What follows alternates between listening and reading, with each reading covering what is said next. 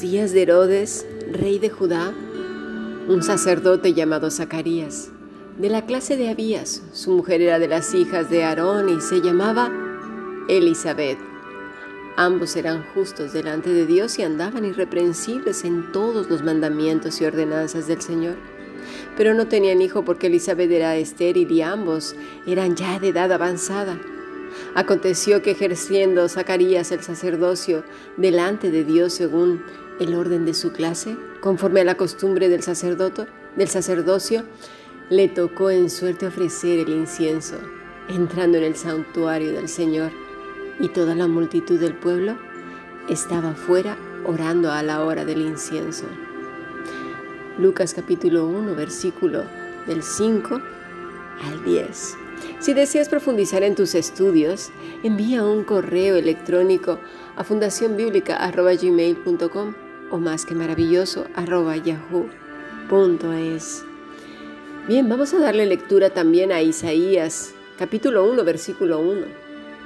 Visión de Isaías, hijo de Amós, la cual vio acerca de Judá y Jerusalén en días de Usías, Jotam, Acaz y Ezequías rey de Judá. Bueno, desde hace años surgió una corriente en la que en medio de una congregación pequeña, grande, da igual, de repente, de la nada, como generación espontánea, así, plof, se levantaba una persona, o se levantan todavía, interrumpe el culto y comienza a hablar versículos de la escritura diciendo, Así dice el Señor y fan, fan, fan, y empieza a decir aparentemente profecía y cosas semejantes, sin orden y sin ton ni son. Mira, Dios es un Dios de orden, no de desorden, ni de confusión, ni de locura. Todo cuanto vemos y descubrimos que hay sobre la faz de la tierra y más allá, se rige por leyes, orden y estructura. El cuerpo humano así funciona. Cuando deja de funcionar, correctamente es porque algo se enloqueció, perdió el control, no está funcionando bien, sino de manera espontánea, locada, enferma. Así que en el caso de los profetas, las visiones y la voz de Dios no venían así nada más porque sí, así a lo loco, plaf. No. Porque hay, gente que, piensa que los profetas iban ahí caminando ¿sí? por la vida, estaban a lo mejor haciendo cualquier cosa o reunidos con su familia, yo no sé, es que hay gente con una imaginación muy grande, y que de repente venía una voz y enseguida ya sabían que era Dios. No, no, así no, ¿eh? En todo caso, si fuera así, cualquiera lo pudo haber dicho, ¿no? Cualquiera que tuviera una imaginación maravillosa, pues se lo pudo haber inventado. Porque hay un montón ahora, ¿eh? Pero resulta que corres un poquito la cortina de ese tinglado que se montan y lo único que se encuentra son las siguientes cosas. Y hay que poner mucha atención. El pueblo de Dios tiene que aprender a discernir. No a hacer juicios, pero sí a juzgarlo todo. Juzgar quiere decir diferenciar entre lo correcto e incorrecto, entre lo que agrada a Dios y lo que no. Otra cosa es emitir un juicio como de condenación. No, estamos llamados a discernir, a distinguir lo correcto de lo incorrecto. ¿Y qué nos encontramos muchas veces con estas personas? Bueno, hombres que han confundido el liderazgo con el machismo, oprimiendo, anulando y maltratando a sus esposas e hijos. Mujeres mojigatas, religiosas, hipócritas, chismosas, inaguantables en su casa por asustadizas, necias y, y falsas. Hijos que simplemente cumplen por no escuchar a sus padres, pero están hartos de ellos, de su religiosidad, enfadados por ese doblez de corazón. Y en general, gente con una vida doble, la boca sucia, la mente turbada, que sobre todo se, se vuelven gente que repite como una taravilla la escritura, pero que no tienen comunión con el Señor. Es gente que afirma que Dios existe pero le niegan con sus hechos. Ya lo hablamos en cuanto a la oración, las personas que no oran, que no tienen comunión con Dios, en realidad no creen en Dios. ¿Sí me explico? Si creyeran en Dios, entonces irían a hablar con Él en todo momento. Dicen, lo tienen como un accesorio, como una colección más de sus ídolos, que ya puede ser gente, ya puede ser mm, cosas, da igual, una colección, en su colección más. Vemos así hombres y mujeres que están en ministerios, pero su vida es un verdadero desastre. Son criticones, someten a juicio a todos. Juicio estoy diciendo ya emitir un juicio de condenación. Ellos siempre están bien.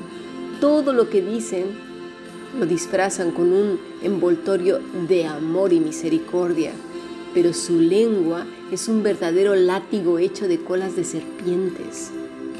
Mujeres y hombres que por simpatía y por querer realizarse o alimentar su ego, se ponen como líderes de rebaños sin ser levantados por Dios, sabiendo que lo que Dios ha dicho, ha dicho y no cambia. Pero hoy vemos mujeres en liderazgos de la iglesia ejerciendo un sacerdocio que Dios ya dijo que no, y lo vamos a ver más adelante. Cuidado, Dios no cambia.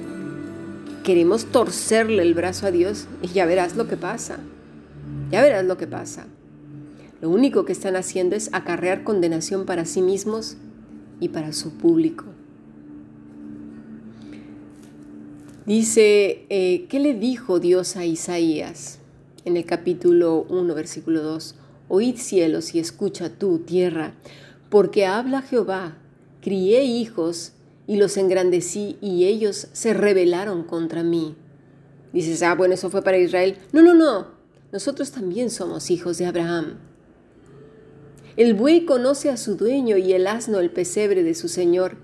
Israel no entiende, mi pueblo no tiene conocimiento. Hay quienes igual y se ofendan, ay mira, acá me está diciendo que somos la generación idiota. Pues mira, mira lo que está diciendo el Señor, el, buey tiene más entendimiento y el asno que, que esta generación. ¿Cómo ves? ¿Qué vas a decir? ¿Vas a murmurar contra Dios? Oh gente pecadora, pueblo cargado de maldad, generación de malignos, hijos depravados, dejaron a Jehová, provocaron a ira al santo de Israel, se volvieron atrás.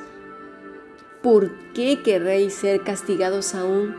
¿Todavía os rebelaréis? Toda, toda cabeza está enferma y todo corazón doliente. Desde la planta del pie hasta la cabeza no hay en él cosa sana, sino herida, hinchazón y podrida llaga. No están curadas, ni vendadas, ni suavizadas con aceite. Vuestra tierra está destruida, vuestras ciudades puestas a fuego, vuestra tierra delante de vosotros comida por extranjeros y asolada como asolamiento de extraños. El ser humano siempre le es más fácil ver lo que le pasa a otro, pero no a sí mismo. Mira, ahora justo en el programa que estamos viendo de las aventuras de Camilix en el canal precisamente de YouTube, se está viendo de una manera gráfica cómo el ser humano va cayendo en una espiral sin fondo, ¿verdad? Porque comete sus primeros pecados de desobediencia y de ahí se empieza una caída sin, sin fondo, oscura, en la que cae en una confusión, en una turbación de mente, en la que luego ya no saben ni por qué. Porque ya no, reconocen la voz de Dios, está tan inmerso en, su, en su turbación, está tan inmerso más que nada en lo que él cree correcto, porque no lo juzga en, en la palabra de Dios, no lo contrasta, no habla con Dios, no se espera Además, su conciencia le acusa y busca siempre aliados que aplaquen su corazón. Vamos a pasar al siguiente podcast. Necesitamos pedirle a Dios tener un corazón obediente, sensible, apreciar el diálogo con Él. No hay otra manera. Dios nos habla a través de la escritura, pero tenemos que hablar por medio de la oración. En, el grupo internacional estamos viendo, por ejemplo, cuando oramos, utilizamos un versículo y lo desarrollamos para orar, ¿sí? Hablar con Dios. Pero si no oramos, ¿cómo vamos a saber la voluntad de Dios si no conocemos tampoco la escritura? Lo único que vamos a hacer es confundirnos y recurrir a métodos mágicos, fantasiosos, espectaculares, llenos de sensaciones y emociones, con éxtasis y locura. Pasemos al siguiente podcast.